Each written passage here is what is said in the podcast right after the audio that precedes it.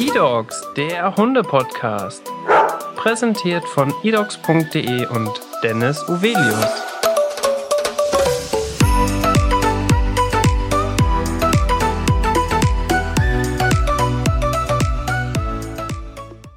Hallo und herzlich willkommen zu einer neuen Podcast-Folge. Mein Name ist Dennis Uvelius und heute spreche ich mit der lieben Hanna. Herzlich willkommen im Podcast. Hallo, vielen Dank. Hanna, du hast einen ganz bestimmten Beruf. Darüber möchten wir heute sprechen. Aber damit natürlich unsere Zuhörer und Zuhörerinnen dich einmal besser kennenlernen, beginnen wir mit unserem Kennenlernspiel. Dort darfst du dich gleich einmal selber vorstellen anhand der vier Kategorien Beruf, Hobby, Leidenschaft und Lebenseinstellung. Und wir starten einmal mit deinem Beruf. Oha. Ähm, ja, ich bin von Beruf Polizeibeamtin im Land Niedersachsen. Ähm, spezieller bin ich Diensthundführerin seit jetzt fast fünf Jahren. Okay, sehr, sehr gut. Wie du dazu gekommen bist und äh, was man dafür alles benötigt, da gehen wir auch gleich in den Fragen noch einmal drauf hinein oder drauf zu. Ähm, gleichzeitig muss ich dich natürlich auch nach deinen Hobbys fragen. Hast du Hobbys neben deinen schon sehr, sehr aufregenden und ich glaube auch sehr zeitintensiven Job? Äh, ja, tatsächlich. Ähm, eigentlich habe ich eher das Hobby zum Beruf gemacht. Also ich habe schon vorher Hunde ausgebildet und äh, habe noch einen zwölfjährigen Mali-Rüden, den ich im Sport geführt habe auf Wettkämpfen. Ähm, hatte vorher auch noch eine Border Collie Hündin, mit der ich im Rettungshundesport gearbeitet habe. Von daher, ja, ist der Hundesport auf jeden Fall auch mein Hobby und äh, wurde dann irgendwann auch zum Beruf. Kannst du daraus auch deine Leidenschaft ableiten? Oder hast du noch eine andere Leidenschaft? Ähm, ja. In solchen Themen bin ich nicht so gut. ähm, da könnte ich jetzt gar nicht so spontan irgendwas drauf antworten. Ähm, auf jeden Fall ist das äh, Trainieren oder das Arbeiten mit Hunden eine Leidenschaft, das ist äh, schon richtig. Ja. ähm, und natürlich auch die Erfolge, die man sowohl halt im Sport, dann im wettkampflichen Bereich, als auch halt auf der Arbeit, wenn man den Hund gut ausgebildet hat und dann entsprechende Erfolge im Einsatz hat, dann vorweisen kann. Das kann ich mir auf jeden Fall sehr, sehr gut vorstellen. Und hast du auch eine Lebenseinstellung für dich definiert? Das ist tatsächlich im Kennenlernspiel immer die schwerste Frage. Ja. Ähm, bewusst sage ich den Gästen im Podcast auch, ja, diese Punkte nicht, ähm, weil diese spontane Reaktion am Anfang des Podcasts ist immer ganz interessant und vor allem ist dann auch so ein bisschen, sage ich mal, ja, das Eis gebrochen. Viele von den Podcast-Gästen haben ja noch nie in ihrem Leben einen Podcast aufgenommen. Und dann ist es natürlich immer schön, wenn es mit so einer kleinen Smalltalk-Runde startet. Deswegen ja. die Frage nochmal an dich. Hast du eine Lebenseinstellung? Ähm, ich beziehe die einfach mal so ein bisschen auf meinen Beruf auch. Mhm. ähm, ich habe vorher was anderes studiert im medizinischen Bereich und ähm, bin dann ganz spontan zur Polizei gekommen, weil ich vorher da gar nichts mit zu tun hatte. Ähm, für mich war aber sofort ab dem Moment klar, wo die Idee aufkam, das zu machen, dass genau das mein Beruf ist, weil ich jeden Tag was anderes habe, weil ich nicht weiß, was auf mich zukommt, weil jeder Tag spannend ist und äh, das, das ist, wo ich mir vorstellen kann, auch noch die nächsten 35 oder mehr Jahre äh, jeden Tag ähm, ja, glücklich zur Arbeit zu gehen. Das hört sich nach einem Plan an. Ja, genau. sehr, sehr cool. Und zum Ende des Kennenlernspiels frage ich noch einmal immer nach deinem Charakter. Wie würdest du deinen Charakter beschreiben anhand von drei Merkmalen? Oha. Ähm, oder noch besser, zielstrebig, genau. Und oder noch besser, ähm, wie würden deine Freunde, Familie oder dein Hund deinen Charakter beschreiben? Ähm, ja, ehrgeizig auf jeden Fall. Mhm. Ja, es ist ein bisschen schwierig, sich positiv zu beschreiben. Wahrscheinlich würden die Freunde sagen, ich bin eher äh, ein negativer Mensch. Oh, ähm, okay. und äh, nicht so der äh, Sonnenschein des Lebens, aber ich glaube, es gibt da auch immer positive Seiten, ähm, die dann vielleicht nicht immer gleich so auf den ersten Blick zu erkennen sind. Also ist bei dir wirklich alles dabei. Genau. So können wir es, glaube ich, zusammenfassen. ja. Sehr schön. Wir fangen direkt auch an mit den Fragen. Und in der ersten Frage, da haben wir eine ganz klassische Frage für unsere Gäste. Wie bist du überhaupt auf den Hund gekommen? Hattest du schon immer Hunde, auch vielleicht dann vor deiner Zeit äh, mit deinem Job? Und wie kam das so, die ersten Kontakte zum Lebewesen Hund? Ähm, nee, tatsächlich hatte ich nicht immer Hunde. Äh, mein Vater hatte früher immer Hunde und äh, als ich zwölf war, haben wir dann den ersten Familienhund bekommen, eine Border Collie Hündin. Mit der bin ich dann in den Rettungshundebereich eingestiegen, auch ein bisschen Hundesport und ja, da war eigentlich so die Leidenschaft entfesselt. Ähm, danach folgte noch eine Border Collie Hündin, die hat dann aber bei meiner Mutter gelebt. Mhm. Und äh, ja, vor zwölf Jahren kam dann der erste Mali ins Haus. Ja. Der ist jetzt auch immer noch da. ähm, ja, er wollte nicht so gerne Rettungshundearbeit machen, weil er nicht der Menschenfreund ist. Also ich glaube, da gleichen wir uns vielleicht auch so ein bisschen. äh, deswegen sind wir dann in den IPO-Sport eingestiegen und äh, ja, haben da auch mehrere Wettkämpfe bis hin zur Weltmeisterschaft bestritten. Mhm ja, über den Bereich bin ich auch so ein bisschen in das Diensthundwesen gekommen und hatte da die Möglichkeit, bevor ich überhaupt schon fertig war mit dem Studium an der Polizeiakademie, da einen super Trainer und äh, Mentor kennenzulernen. Ja. Der mir bis heute bei ganz vielen Dingen hilft und äh, mich quasi ausgebildet hat. Ähm, ja, so dass ich dann mit meinem auch äh, privat gekauften zweiten Mali-Welpen äh, den so weit ausbilden konnte, dass als ich halt die Stelle bekommen habe als Hundeführer, er auch schon fertig ausgebildet war und dann quasi mit mir zusammen äh, Diensthundführer und Diensthund geworden ist. Das ist ja auf jeden Fall eine spannende Geschichte. Ist das, ist das der Regelfall so, dass oft äh, auch Hunde quasi aus dem Privatbesitz dann auch eingesetzt werden können? Oder ist es doch häufig so, dass man äh, eher, ja, sag ich mal, von der Polizeidienststelle etc. quasi die Hunde dann zur Verfügung gestellt bekommt. Also für jemanden, der gerade erst die Stelle als Hundeführer bekommt, ist das der absolute Ausnahmefall. Ähm, sicherlich gibt's da äh, Leute, die jetzt wie ich vielleicht schon eine Hundesport-Vergangenheit haben und dementsprechend auch ähm, das Wissen haben, einen Hund entsprechend vorzubereiten. Ähm, aber der Normalfall ist natürlich, dass äh, man einen schon älteren Hund dann von der Dienststelle bekommt äh, und kann sich dann aber zum Beispiel als zweiten Diensthund, wenn man dann schon ein bisschen Erfahrung hat, äh, auch einen Welpen großziehen. Wenn man das denn möchte. Es gibt auch Kollegen, die möchten das gar nicht. Ja. Weil das natürlich auch sehr viel Wissen und Können erstmal voraussetzt, den Hund dementsprechend vorzubereiten und natürlich auch ganz viel zusätzliche Arbeit. Das kann ich mir vorstellen. Die Ausbildung wird mit Sicherheit sehr, sehr intensiv sein. Genau, also es ist auf jeden Fall sehr vielfältig, äh, sehr abwechslungsreich. genau das, was ich mir auch gewünscht hatte für mein Berufsleben. Äh, aber natürlich muss man ganz viel private Zeit auch investieren, die man nicht jetzt irgendwie dann dementsprechend bezahlt bekommt oder ausgeglichen bekommt. Ähm, da muss man schon eine gewisse Leidenschaft halt dafür haben, dass man das dann zusätzlich halt alles investiert, um halt dann auch entsprechend den Hund vorzubereiten.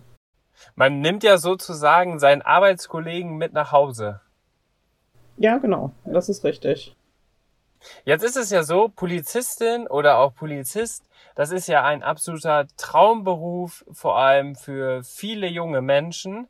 War es bei dir auch immer dein Traumberuf oder wie kamst du dazu, Polizistin zu werden? Äh, nein, tatsächlich hatte ich da überhaupt gar keine Idee von, weil ich auch niemanden in meiner Familie hatte, der bei der Polizei ist. Ähm, ich bin da überhaupt nicht auf die Idee gekommen, dass das was für mich sein könnte nach dem Abitur, so dass ich erstmal was anderes studiert habe.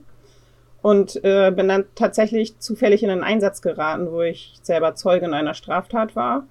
Ähm, und meine Personalien wurden dann von einem Auszubildenden äh, aufgenommen. Äh, und in dem Moment, wo er mir das gesagt hat, dass er noch in der Ausbildung ist, gerade ähm, und äh, dass er jetzt quasi da diesen Einsatz bestreitet, da war, stand für mich irgendwie klar, dass genau das ich das auch machen muss. Obwohl ich da vorher nie irgendwie Kontakt hatte.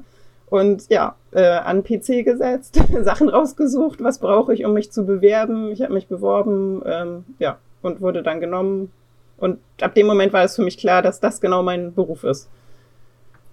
Und dann, wie läuft äh, quasi die Ausbildung ab und vor allem auch dann der Weg hin zur Diensthundeführerstaffel, äh, wo du jetzt ja auch tätig bist. Das kriegt man ja wahrscheinlich, oder das kann man ja wahrscheinlich nicht direkt von Anfang an machen, sondern man macht ja also wahrscheinlich erstmal eine Ausbildung grundsätzlich als Polizistin.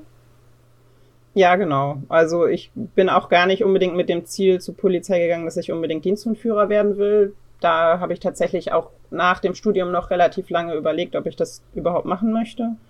Ähm, man in Niedersachsen jetzt, das ist in jedem Bundesland ein bisschen anders. In Niedersachsen äh, macht man ein dreijähriges Studium an der sogenannten Polizeiakademie. Da gibt es drei Standorte. Äh, mein Standort war jetzt in Oldenburg. Ähm, danach kommt man grundsätzlich, es gibt natürlich auch Ausnahmen, aber grundsätzlich erstmal in Einsatz- und Streifendienst oder in die Bereitschaftspolizei. In meinem Fall war das jetzt der Einsatz- und Streifendienst. Ähm, und wenn man dort ist, hat man dann die Möglichkeit, sich auf Stellenausschreibungen zu bewerben. Unter anderem halt zum Beispiel als Dienst und Führer. Und ja. so äh, hat dann, ist dann quasi der Verlauf gewesen, dass ich mich dann äh, irgendwann beworben habe und eine Stelle bekommen habe. Ja, das ist ja richtig cool, dass sich das dann so entwickelt hat. Und jetzt gehen wir nochmal auf äh, Diensthunde Führerstaffel ein. Was kann man, wie kann man sich das vorstellen? Wie groß ist das? Also wie viele Polizisten und wie viele Hunde sind daran beteiligt? Also in ganz Niedersachsen haben wir, glaube ich, etwas grob um die 200 bis 250 Diensthunde. Allerdings ist das Land Niedersachsen in verschiedene Polizeidirektionen nochmal unterteilt. Ich gehöre jetzt zur Polizeidirektion Oldenburg und ähm, die Diensthundführerstaffel der Polizeidirektion ist da auch zentral quasi organisiert. Ähm, das bedeutet, wir haben, glaube ich, so um die 45 Diensthundführer und Diensthunde, jeweils nochmal an fünf verschiedenen Standorten, ähm, so dass man zwischen acht bis zehn Diensthundführer an seinem Standort hat. Ähm, ja, das ist dann ungefähr so die Größe. Allerdings hat man schon das ganze Einsatzgebiet, so dass man auf jeden Fall auch viel herumkommt und auch mit den anderen Kollegen ähm, auch viele Sachen noch zu tun hat, auch wenn man jetzt vielleicht nicht unbedingt am selben Standort ist. Für diese ja wirklich sehr, sehr intensive Arbeit ähm, sind ja mit Sicherheit nicht alle Hunde geeignet. Ähm, vor allem ist das wahrscheinlich auch ein bisschen rassespezifisch. Ich denke mal, ganz kleine Hunde machen da wirklich nicht so viel Sinn. Ähm, welche Kriterien gibt es da, die zum Beispiel ein Hund erfüllen muss, um äh, eine Ausbildung zu starten? Hm, also grundsätzlich äh, müssen die Hunde, die auch Schutzhunde werden, die einzige Ausnahme wären jetzt die reinen Men-Trailer, die bei uns an der Diensthundschule ähm, organisiert sind, äh, müssen die Hunde den sogenannten Gebrauchshundrassen angehören. Das wären jetzt zum Beispiel deutscher, belgischer Schäferhund, oder auch Dobermann, Rottweiler, Boxer, die ja auch noch dazu gehören. Mhm. Allerdings ist es faktisch so, dass ähm, eigentlich nur noch deutscher, belgischer und jetzt auch der holländische Schäferhund dementsprechend noch auf Gebrauchs- und Eigenschaften gezüchtet werden, sodass ähm, ja die anderen Rassen wie jetzt Boxer oder Rottweiler oder Riesenschnauzer eigentlich gar nicht mehr vorzufinden sind. Okay, ja. Und äh, da gibt's ja wahrscheinlich dann auch noch eine sehr große Selektion bei den oder bei der Zucht, weil äh, ich glaube, so ein Hund, der dann in diesen Einsatz kommt, muss natürlich auch dementsprechend charakterstark sein, wahrscheinlich mutig sein, oder? Genau, also wir haben einen zentralen Ankäufer, ähm, der sitzt bei uns an der Diensthundschule und der fährt dann quasi rum, wenn äh, Diensthunde gebraucht werden ähm, und ja, überprüft die Hunde entsprechend halt, ähm, ob sie überhaupt geeignet sind, ob sie zum einen halt für die Spezialspürhundausbildung den, die entsprechende Jagdmotivation, also jetzt zum Beispiel auf dem Ball oder eine Beißwurst, ähm, überhaupt haben, um halt auch auf schwierigem Untergrund, äh, ja, bei auch langhaltend, langanhaltend dann äh, nach ihrem Beutegegenstand halt suchen. Ähm, und natürlich auch, ob sie halt entsprechend äh, über Mut und Belastbarkeit, ähm, Durchsetzungsfähigkeit, Griffverhalten verfügen, was wir halt dann auch für die Schutz- und Ausbildung brauchen. Ja, genau. Und du hast gerade schon das einmal kurz angesprochen, dass die Hunde natürlich auch in verschiedenen Aufgabenfeldern eingesetzt werden. Welche typischen Aufgaben gibt es da? Ich glaube, es ist ja schon sehr, sehr unterschiedlich äh, von den ja, Einsätzen, die man haben muss. Du hast vorhin auch schon mal gesagt, es ist unglaublich vielfältig. Ähm, welche speziellen Aufgabenbereiche gibt es da? Also man sieht ja zum Beispiel immer mal Hunde an, am Flughafen oder so, aber ich glaube, so dieses große Ausmaß, was es da gibt, das ist äh, für viele Zuhörer und Zuhörerinnen vielleicht gar nicht bekannt. Ähm, genau. An den Flughäfen sieht man dann wahrscheinlich die Hunde der Bundespolizei. Da haben wir jetzt erstmal so keine Berührungspunkte. Deren Aufgabenfelder sind tatsächlich doch schon sehr unterschiedlich zu dem, was wir machen. Ähm, bei uns ist es so, dass grundsätzlich jeder Hund ähm, erstmal zum Schutzhund ausgebildet wird. Das bedeutet, dass er einen gewissen Anteil an Nasenarbeit leisten muss. Ähm, er soll später Gegenstände mit frischer menschlicher Witterung ähm, auffinden können, zum Beispiel Tatwerkzeug oder irgendwo versteckte Beute aus Diebstählen, die vielleicht ein Täter auf der Flucht irgendwo versteckt hat oder eventuell Handschuhe, die er irgendwo weggeworfen hat, die halt dann noch nachher als Beweismittel dienen könnten. Ähm, dann soll er eine Fährte über eine gewisse Zeitdauer auch verfolgen können und entsprechend da auch Gegenstände, die sich in der Nähe der Fährte befinden, auffinden können. Ähm, er soll auch Personen auffinden, egal ob wir jetzt, sag ich mal, hilflose Personen suchen oder halt einen Täter suchen, der geflüchtet ist und sich eventuell irgendwo versteckt. Und der Hund muss natürlich auch in gewissen ja, Tumultlagen, wie zum Beispiel Demonstrationen oder Fußballeinsätzen, äh, entsprechend agieren können, um halt die Einsatzkräfte oder auch bei Demonstrationen dann andere Demonstranten ähm, schützen zu können vor gewalttätigen Personen. Mhm. Ähm, das muss quasi nach Abschluss halt der Schutz und Ausbildung alles möglich sein. Genauso wie zum Beispiel in Gebäuden auch Personen aufzustöbern, die sich da eventuell nach einem Einbruch oder ähnlichen Vorfällen irgendwo versteckt halten. Aber es ist ja grundsätzlich so, wenn ich mir das jetzt so äh, bildlich auch vorstelle, es ist natürlich auch immer dann schon auch ein wirklich gefährlicher Job für den Hund, oder? Also, dass der sich vielleicht auch im Einsatz verletzen könnte? Ähm, das ist natürlich nicht ganz auszuschließen. Äh, der Hund wird natürlich eingesetzt aufgrund seiner besseren Wahrnehmungsfähigkeit, dass er halt besser schauen kann, äh, gerade im Bereich der Dämmerung, dass er besser, viel, viel besser riechen kann, mhm. ähm, schneller ist als der Mensch. Aber äh, es gehört auch dazu, dass der Hund das erste Risiko trägt für die Einsatzbeamten, ähm, damit halt eben eventuell dann nicht die Menschen verletzt werden, sondern halt der Hund das erste Risiko trägt. Ja, das gehört auch mit dazu. Ja, Genau. Jetzt äh, die nächste Frage ist tatsächlich ja sehr einfach gestellt. Ich glaube, das gibt es tatsächlich nicht. Ähm, wie sieht ein typischer Einsatz bei euch aus? Äh, seid ihr so auf Abruf? Also einen typischen Einsatz wird es ja mit Sicherheit nicht geben, weil jeder Einsatz ist ja absolut individuell. Ähm, seid ihr auf Abruf? Habt ihr auch spontane Einsätze? Oder sind das eher oder häufiger Einsätze, die dann halt auch äh, strategisch geplant werden und so weiter? Ähm, das ist ganz unterschiedlich. Im, als im speziell Spürhundbereich, jetzt zum Beispiel bei der Suche nach Betäubungsmitteln, sind das halt ganz oft natürlich geplante Einsätze, dass äh, irgendwo eine Hausdurchsuchung stattfinden soll. Das wird natürlich im Vorfeld dann geplant. Ähm, Im Schutzhundbereich äh, sind es halt meistens ungeplante Einsätze.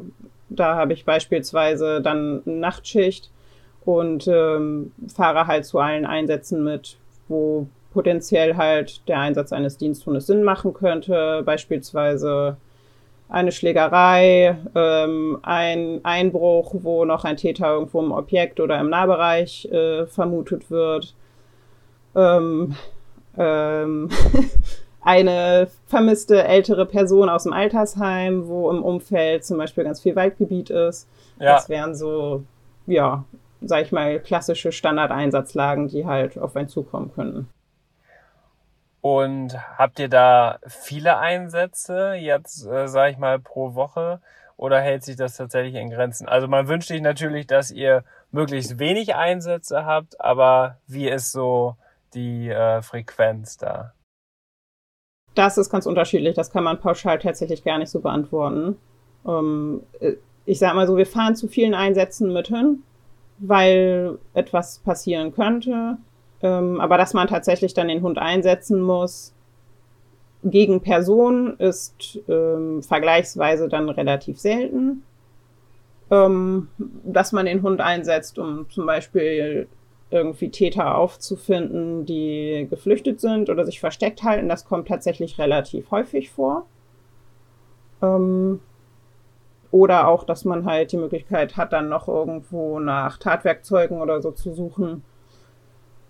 Ja, aber auch da kann man eigentlich keine pauschale Antwort geben. Das kann in dem einen Nachtdienst sein, dass man danach irgendwie 400 Kilometer gefahren ist, weil man zehn Stunden wirklich nur durch die Gegend gefahren ist von Einsatz zu Einsatz. Einsatz oder es kann halt auch sein, dass man eigentlich die meiste Zeit nur mit dem Hund trainiert hat, weil wirklich überhaupt gar nichts passiert ist. Also das, äh, ja. Manche sagen auch, es hängt so ein bisschen mit den Mondphasen zusammen, gerade bei Vollmond kann man dann irgendwie beobachten, dass es doch mehr Einsätze gibt, aber vielleicht ist das auch ein bisschen Spekulation. Aber die Zeit, wo ihr dann quasi nicht im Einsatz seid, die nutzt du dann quasi auch zur weiteren Ausbildung, zum Training etc.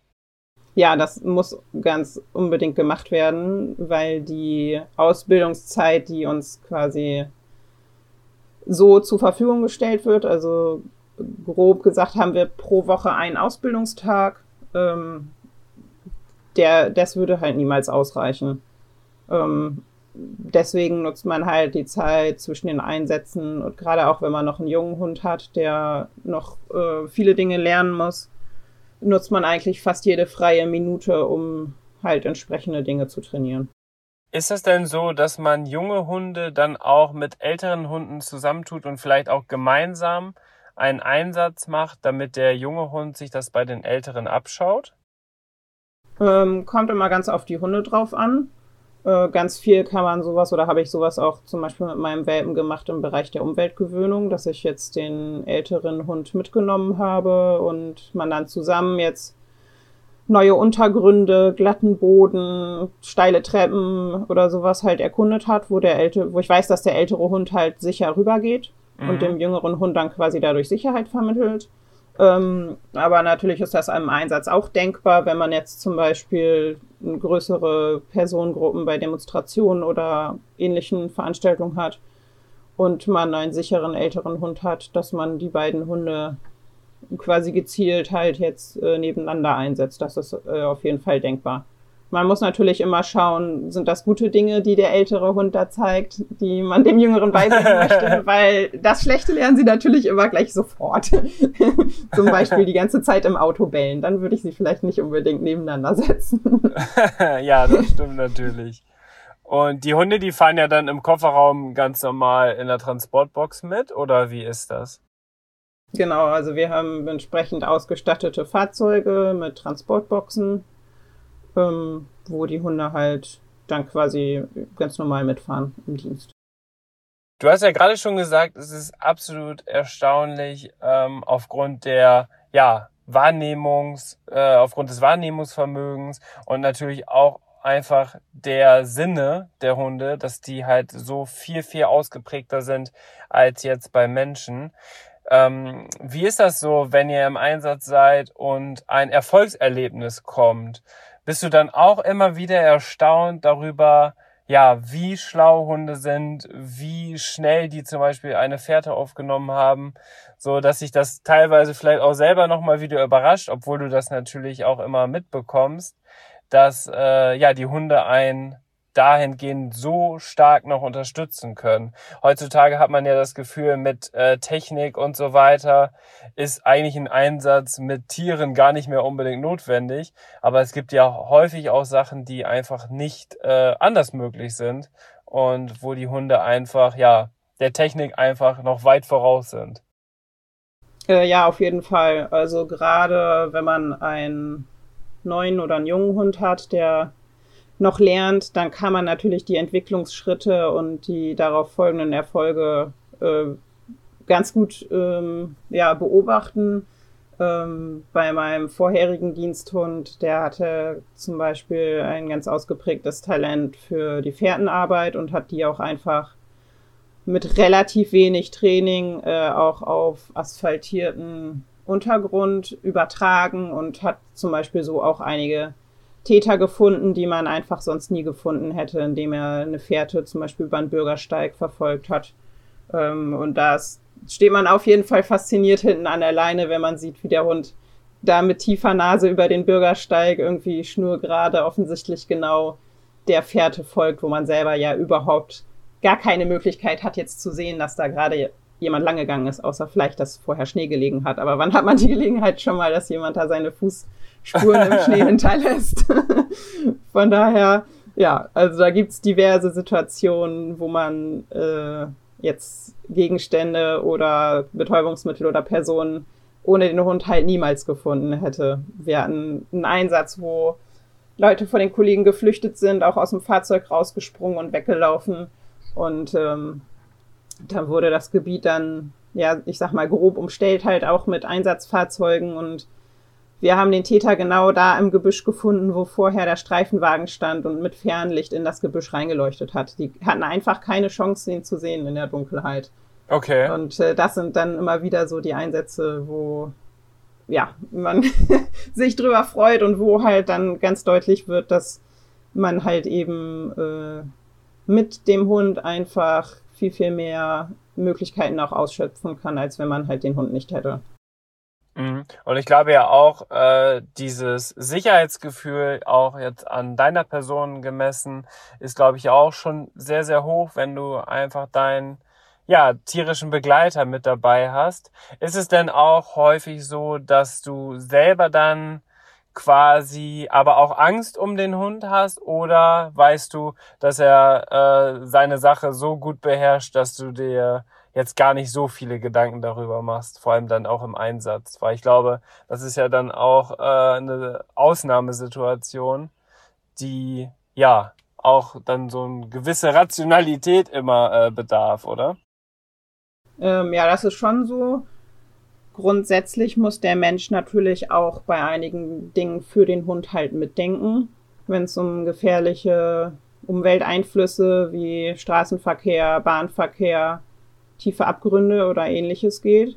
Mhm. Gerade die Mallis sind da ja schon eher so ein bisschen selbstmordgefährdet. Die gucken halt nicht, ob das da jetzt vier Stockwerke tief runtergeht, wenn sie der Meinung sind, dass sie jetzt da gerade über die Mauer springen müssen. Ja. Ähm, da muss der Mensch halt auf jeden Fall mitdenken. Genauso wie wenn ich den Hund irgendwo hinterher schicke und ähm, dazwischen liegen irgendwo Bahnschienen so, so weit denkt der Hund halt nicht. Und da bin ich halt als menschlicher Partner dann für verantwortlich, dass ich halt diese Dinge für den Hund halt mitdenke und halt schaue, dass ich ihn entsprechend halt nur in Situationen schicke, die er halt auch über einige Sekunden, natürlich muss ich dann auch schnell dabei sein, um den Hund zu unterstützen, äh, selbstständig lösen kann. Da habe ich natürlich auch eine gewisse Verantwortung, ähm, dementsprechend halt die Situation so auszuwählen, wo ich weiß, dass der Hund und ich die zusammen bewältigen können. Ähm, also kann man schon sagen, das ist absolute Teamarbeit und der eine Part könnte natürlich nicht ohne den anderen. Äh, dementsprechend ergänzt sich das aber dann sehr, sehr gut. Genau, so ist das. Jetzt ist es ja so, dass irgendwann die Hunde natürlich auch in ein gewisses Alter kommen und das natürlich ein sehr anspruchsvoller Job ist. Ähm, wann entschließt man sich zum Beispiel dann einen Hund äh, in die Rente zu schicken? Wenn man jetzt davon spricht, dass er natürlich auch ja mehr oder weniger wirklich einen Beruf ausübt.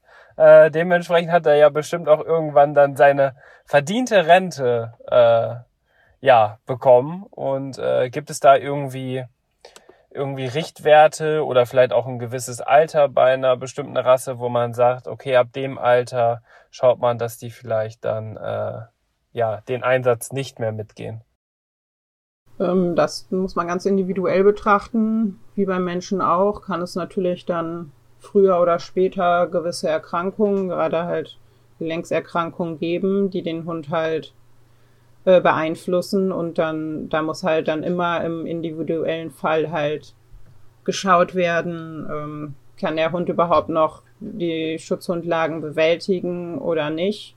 Mhm. Ähm, oftmals ist es so, dass sie dann vielleicht nur noch Spürhund sind, noch ein Jahr oder ein paar Monate, ähm, weil sie das halt noch bewältigen können, aber halt äh, aus dem Schutzhundbereich rausgenommen werden.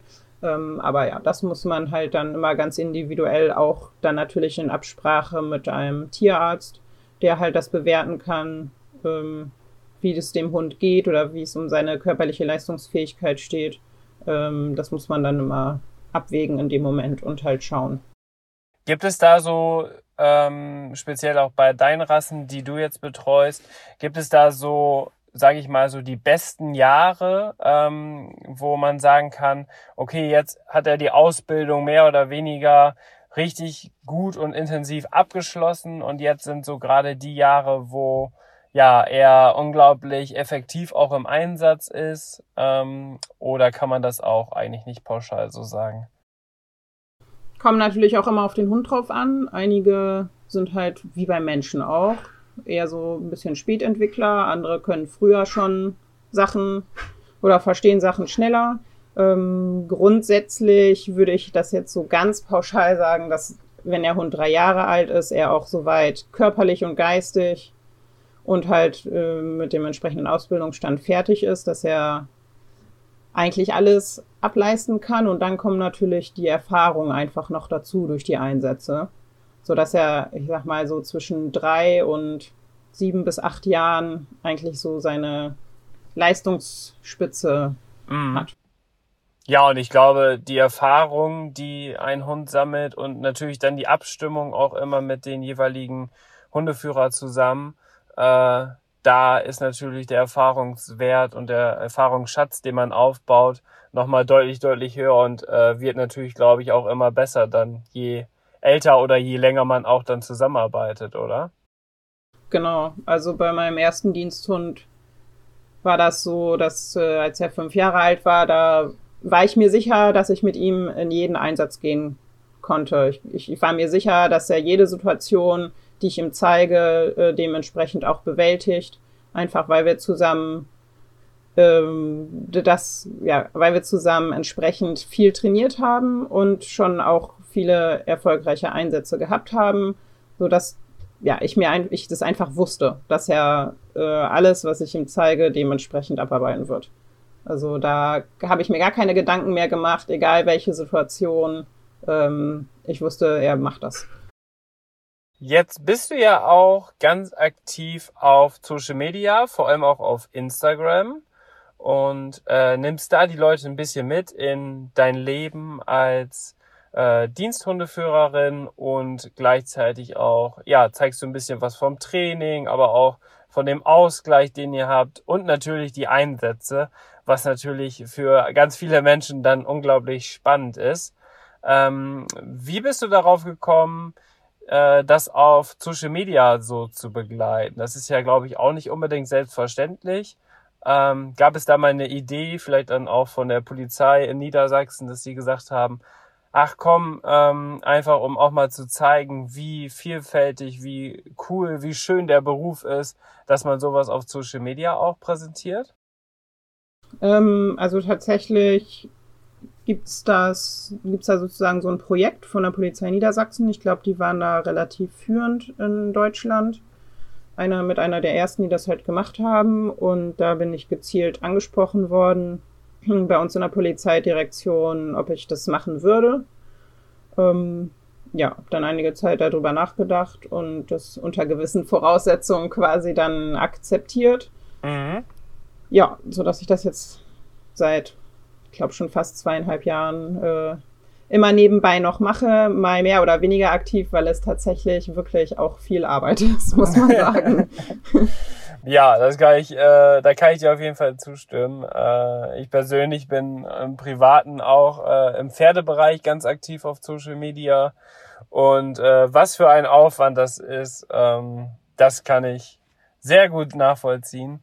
äh, ist ja von außen oft gar nicht sichtbar. Äh, man nee. denkt, okay, man postet da vielleicht eben ein Bild. Aber ähm, ja, was alles dazugehört und äh, in eurem Fall ist es ja nochmal, glaube ich, auch nochmal was ganz Besonderes, ja, genau. weil man muss ja aufpassen, was man zeigt, man muss aufpassen, genau. was man sagt. Ähm, ja. Man will den Tätern ja auch keine Tipps geben. genau. Äh, und deswegen, äh, ja, aber sehr, sehr cool, dass du äh, uns da so mitnimmst. Es ist immer spannend zu sehen, wenn bei dir was Neues kommt oder auf eurem ja. Kanal. Und du hast in deiner Bio geschrieben, das finde ich ganz interessant, das vielleicht jetzt noch als letzte Frage für diesen Podcast. Ähm, keine Anzeigen, Hinweise, kein 24-7 Monitoring. Bedeutet das, du kriegst quasi über Instagram Nachrichten, wo äh, jemand eine Anzeige schalten will, wo jemand äh, Hinweise auf Täter geben will oder versucht dich so zu kontaktieren? Ähm, also das war jetzt tatsächlich eine Vorgabe ähm, von unseren so Social Media Managern, schwieriges Wort, ähm, dass das halt quasi so irgendwie mit aufgenommen werden soll. Als Hinweis, äh, tatsächlich kommt das selten vor, aber das kommt schon vor mhm. dass ähm, da ja manchmal ganz wirre, aber manchmal halt auch irgendwie realitätsnah ähm, Privatnachrichten irgendwie reinkommen. Bisher hatte ich tatsächlich nur ein einziges Mal den Fall, dass ich gesagt habe, ich muss jetzt irgendwie sofort, nachdem ich das gelesen hatte, ähm, mit unserer Leitstelle Kontakt aufnehmen. Wir haben ja auch, äh, Hund hüpft hier durch die Gegend. Wir haben ja auch ähm, Polizeibeamte, die sich quasi dann in der Leitstelle darum kümmern, in Social Media zu recherchieren ähm, und das an die übergeben habe, um halt zu schauen, ob bei der Person jetzt tatsächlich eine Notlage vorliegt oder nicht. Und natürlich halt auch erstmal überhaupt rauszufinden, wer ist die Person, die mir da auf Instagram schreibt, weil die meisten benutzen ja nicht ihren korrekten Vor- und Nachnamen. Ja. Ähm, ja, tatsächlich hat sich das in dem Fall dann, hat das auch geklappt und äh, Kollegen aus einem anderen Bundesland sind dann da vorbeigefahren und das hat sich dann wohl auch alles geklärt soweit. Ah ja. Aber ja, das kommt tatsächlich vor, dass äh, da Leute Hinweise geben wollen oder ja, Nachrichten schreiben, wo ich halt erstmal rausfiltern muss, ähm, handelt es sich jetzt hier irgendwie um einen Notfall oder ist das irgendwie nur schlecht, ein schlecht gemeinter Scherz zum Beispiel auch, ja. Genau. Ja, aber ich glaube, wenn es wirklich um Notfälle geht oder um Hinweise, die auf einen Täter schließen, dann äh, sollte man natürlich in erster Linie immer die 110 wählen. Genau. Ja, Hanna, vielen Dank, dass du heute dabei warst. Ja, gerne. Ganz zum Schluss des Podcasts möchte ich dich noch einmal fragen, oder vielleicht hast du noch ein paar Tipps für äh, Zuhörer und Zuhörerinnen, die jetzt diesen Podcast hören, die sich das vielleicht auch vorstellen können, bei der Polizei ja eine Ausbildung zu starten, gegebenenfalls sogar auch in die Hundeführerstaffel mit einzusteigen. Hast du den noch, hast du für die noch einen Tipp, den du mitgeben möchtest? Und würdest du die Ausbildung, so wie du es jetzt gemacht hast, würdest du es immer wieder machen? Ähm, ja, ich würde tatsächlich immer wieder zur Polizei gehen, weil die Möglichkeiten, die man hier hat, von normalen Streifendienst über Kriminalermittlungsdienst, Hubschrauberstaffel, Bereitschaftspolizei. Es gibt so viele Dinge, die man machen kann, dass sich für jeden ein entsprechender Platz findet, ähm, wo er eine Arbeit hat, die ihm auch Spaß macht, ähm, so dass ich das tatsächlich immer nur empfehlen kann. Ähm, als Tipp mitgeben würde ich tatsächlich für die, das, für die, für das Einstellungsgespräch oder für den Einstellungstest, mhm. ähm, dass man sich da tatsächlich darauf vorbereiten sollte. Ja, ich weiß, es gibt auch Leute, die machen das einfach mal eben so. Aber bei den meisten ist es tatsächlich nicht so. Ähm, es gibt da auch entsprechendes Buchmaterial, was ich mir auch selber dann ähm, ja, gekauft habe und mich darauf entsprechend vorbereitet habe, so dass der Test dann tatsächlich für mich auch keine Schwierigkeit mehr dargestellt hat. Allerdings, ja, ohne Vorbereitung, glaube ich, ähm, kann es schwierig werden. Und man sollte nicht nur wegen eines Ziels dann zur Polizei gehen. Also ich kann niemandem empfehlen, dass er quasi als Berufswunsch hat, Diensthundführer zu werden und deswegen zur Polizei geht. Ja. Man sollte schon auch äh, Spaß äh, und Motivation zu allen anderen Aufgaben haben, die der Polizeidienst so mit sich bringt. Ja, und ich glaube, das ist ja wirklich so vielseitig, dass sich vielleicht daraus ja auch noch Möglichkeiten ergeben, die man im ersten Moment gar nicht äh, genau. auf dem Zettel hat. Ja, das ist richtig. Ja, sehr, sehr, sehr spannend mit dir zu sprechen. Es hat auf jeden Fall riesig Spaß gemacht. Ich hoffe, dir hat es auch gefallen. Ich glaube, das war ja dein allererster Podcast, den du aufgenommen hast. Und äh, ja, wie hat's dir gefallen? Ähm, ja, spannend auch so mit der Technik erstmal alles hinzukriegen. Ich hoffe, dass das jetzt alles geklappt hat und wir das nicht nochmal alles neu machen müssen. Ähm, ungewohnt. Ähm, ja, ich hoffe, dass äh, sich das überhaupt jemand anhört. ah, und, das auf jeden äh, Fall. und äh, dass äh, den entsprechend den Leuten hoffentlich dann auch gefällt. Das wird's auf jeden Fall, denn es war unglaublich spannend. Äh, vielen Dank für die Einblicke, ja, hinter die Kulissen mit deiner Arbeit. Ähm, oft kennt man das ja wirklich nur aus Filme und Serien und jetzt da mal wirklich drüber zu sprechen und wie halt der wirkliche Alltag aussieht, das ist schon immer sehr, sehr cool. Vielen Dank für deine Zeit, Hanna. Dann wünsche ich dir alles Gute, bleib gesund und natürlich deine Hunde, die du betreust, auch alle. Und ich werde natürlich deinen Account auch auf Instagram verlinken und auch ähm, eure Webseite, dass man sich da auch mal bezüglich des Jobs informieren kann. Liebe Zuhörer und liebe Zuhörerinnen, das findet ihr alles dann in den Show Notes. Und dann freue ich mich, wenn ihr in der nächsten Woche zum nächsten Podcast wieder einschaltet. Bis dahin, ciao.